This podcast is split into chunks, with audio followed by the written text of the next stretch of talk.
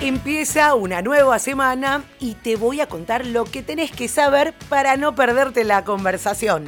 Hoy es lunes 17 de mayo. Se celebra el Día Mundial de Internet. Y vaya que ha cambiado nuestras vidas la red de redes. Desde este podcast, el trabajo diario que se ve reflejado en cada entrega, en cada episodio, pensado en que estés informado en el momento en que decidas hacerlo, con noticias verificadas y fiables. A eso le agregamos frescura, agilidad y el toque de diversión. Gracias por elegirnos. Esto es El Franco Informador, tu mejor opción para estar al día con las noticias. Soy Soledad Franco. Allá vamos.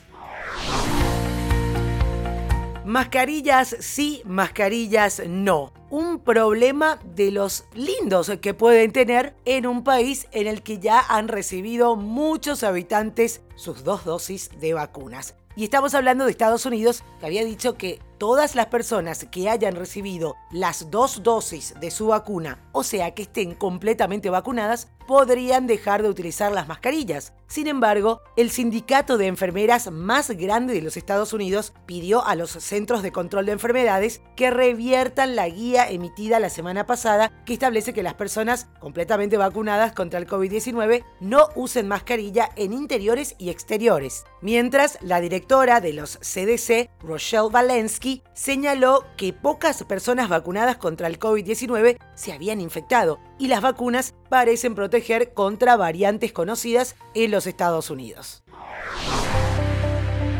Reino Unido superó la marca de 20 millones de personas vacunadas por completo contra el COVID-19, lo que equivale al 40% de la población adulta, en la víspera de una importante fase de desconfinamiento de acuerdo a un balance oficial dado a conocer este domingo. Tras reabrir terrazas y tiendas no esenciales en abril, Inglaterra se prepara para hacerlo hoy en lo que concierne a interiores de pubs y restaurantes, espacios culturales, hoteles y estadios con capacidad limitada a 10.000 personas como máximo.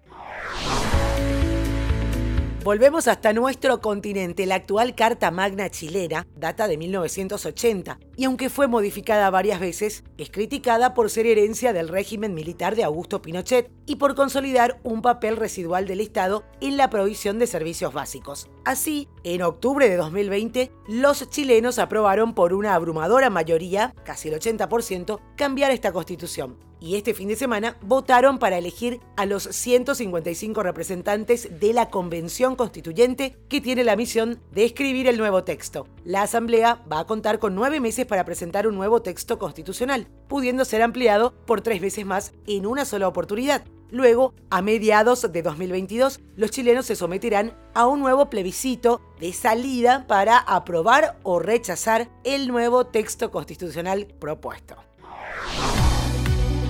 Antes de que se inicie este domingo la mesa de negociación con el gobierno colombiano, el Comité del Paro advirtió que solo negociará un punto de garantías para la protesta, según señalaron los integrantes del movimiento, que las demás solicitudes deben tratarse con distintos sectores y regiones y convocaron a nuevas movilizaciones para el 19 de mayo. Una vez avanzado este tema, indica el comité, se pueden abrir varios procesos de negociación que permitan resolver los reclamos que están expresando en la calle las colombianas y los colombianos.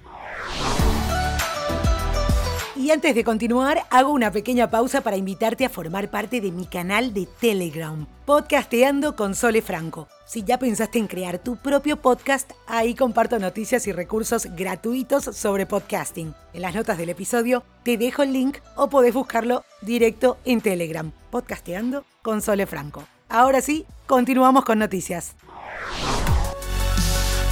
En una semana de continuos ataques israelíes en Gaza, murieron 192 palestinos, informó el Ministerio de Salud de Hamas, que precisó que 58 eran niños y 34 mujeres. Actualmente hay 1.235 heridos. El ministerio agregó que bajo los escombros de los edificios bombardeados por Israel todavía hay muertos y heridos. Algunos medios de prensa locales añaden que 42 palestinos perdieron la vida en las últimas 24 horas. Por tanto, fue el día más sangriento desde el inicio de las hostilidades. Tanto Israel como Hamas han insistido en que continuarán con sus ataques transfronterizos después de que Israel destruyó un edificio de 12 plantas en la ciudad de Gaza que albergaba operaciones de medios como la agencia estadounidense Associated Press y la cadena qatarí Al Jazeera. Y al igual que le ocurrió a su abuelo, el exalcalde y gobernador Mario Covas, hace 20 años, el cáncer interrumpió la vida de Bruno Covas. El alcalde de Sao Paulo murió este domingo a la edad de 41 años. Había sido elegido en noviembre de 2020 para su mandato al frente de la ciudad más grande de América Latina. Antes ocupaba el cargo desde 2018 porque asumió el puesto por la elección del titular João Doria al gobierno del estado.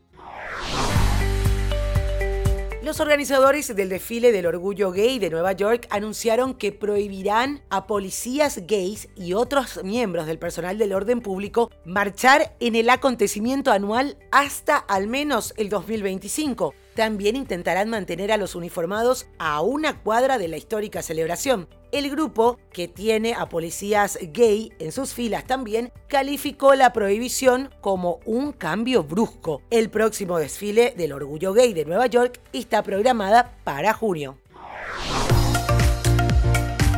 El tenista español Rafa Nadal logró una épica victoria de 7-5, 1-6, 6-3 ante el número uno del mundo Novak Djokovic en la final del torneo de Roma. El décimo título en el foro itálico, número 88 en su carrera y ahora Nadal va en busca de su décimo cuarto Roland Garros.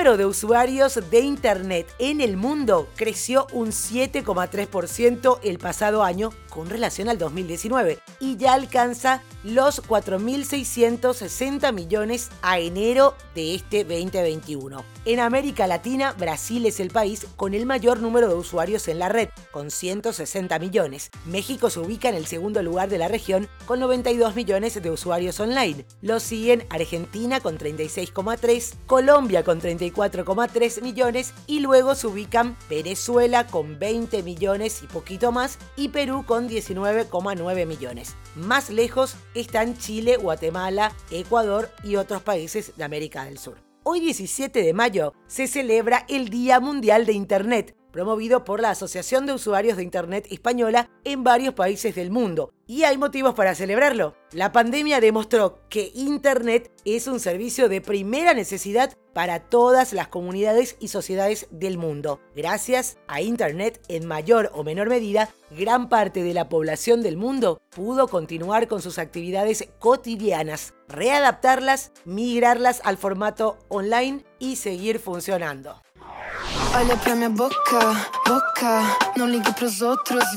Nos vamos con la música de Gaia, quien compartió un nuevo sencillo titulado Boca, en conjunto con Sean Paul y Charles Play. La canción llega con un video lyric que mantiene un poderoso reggaetón con referencias de la India.